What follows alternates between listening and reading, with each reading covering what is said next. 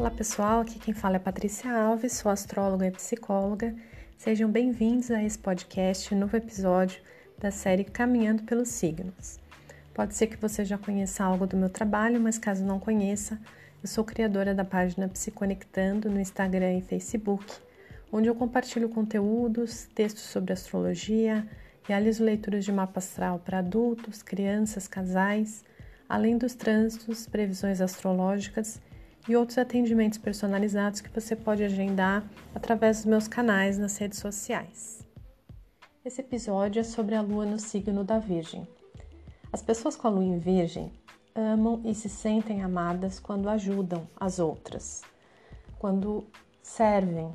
Elas precisam se sentir úteis e produtivas. Sabe aquela pessoa que gosta de ver tudo arrumadinho organizado? Que está disposta a limpar a casa, se sente nutrida ao fazer isso. Não é tanto um sacrifício, e sim um momento de prazer, dedicação, quando estão limpando os armários, as gavetas ou tirando o pó e a sujeira que ficou debaixo do tapete. Além disso, são pessoas muito atentas aos cuidados com a saúde e o bem-estar do corpo. Essa é uma posição lunar um pouco contraditória também porque enquanto a Lua tem a qualidade fleumática da água, Virgem é regido por Mercúrio e tem a qualidade da Terra, ou seja, ela carrega em si dois elementos opostos e são elementos femininos. Yin, né, energia receptiva. A atenção aos pequenos detalhes são combinados com uma sensibilidade à crítica também. Né? Então, se algo fica fora do lugar, isso incomoda bastante. Ou se não recebe um reconhecimento pelos seus serviços, ou seja, aquilo que ela oferece com muito amor e dedicação para as pessoas, se isso não é valorizado, a lua em virgem se ressente. Tem um texto que diz assim: Adoro aquela frase de Fernando Pessoa: segue o teu destino, rega tuas plantas, ama as tuas rosas. O resto é a sombra de árvores alheias. Pois é assim que deve ser.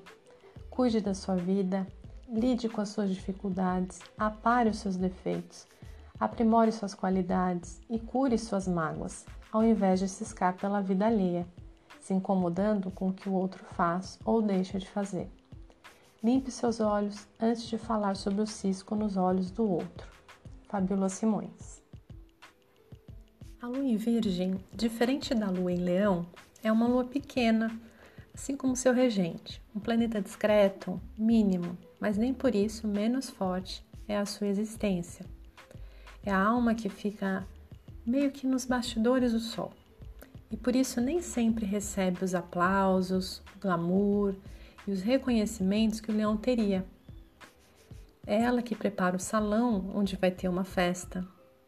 É quem dobra e coloca os guardanapos nos lugares certos, os enfeites nas mesas, o vaso com as flores. Pode ser que nem sempre seja mencionada ou é mencionada lá no rodapé, nas letras miúdas. Mas sabemos que um filme não é feito só pelos atores principais. Há toda uma equipe um staff que trabalha para o show acontecer. E é assim a lua em virgem. E se você não sente que essas características têm a ver com você ou com seu parceiro ou parceira afetiva, que tenham essa lua no mapa, é porque nós não somos apenas a lua.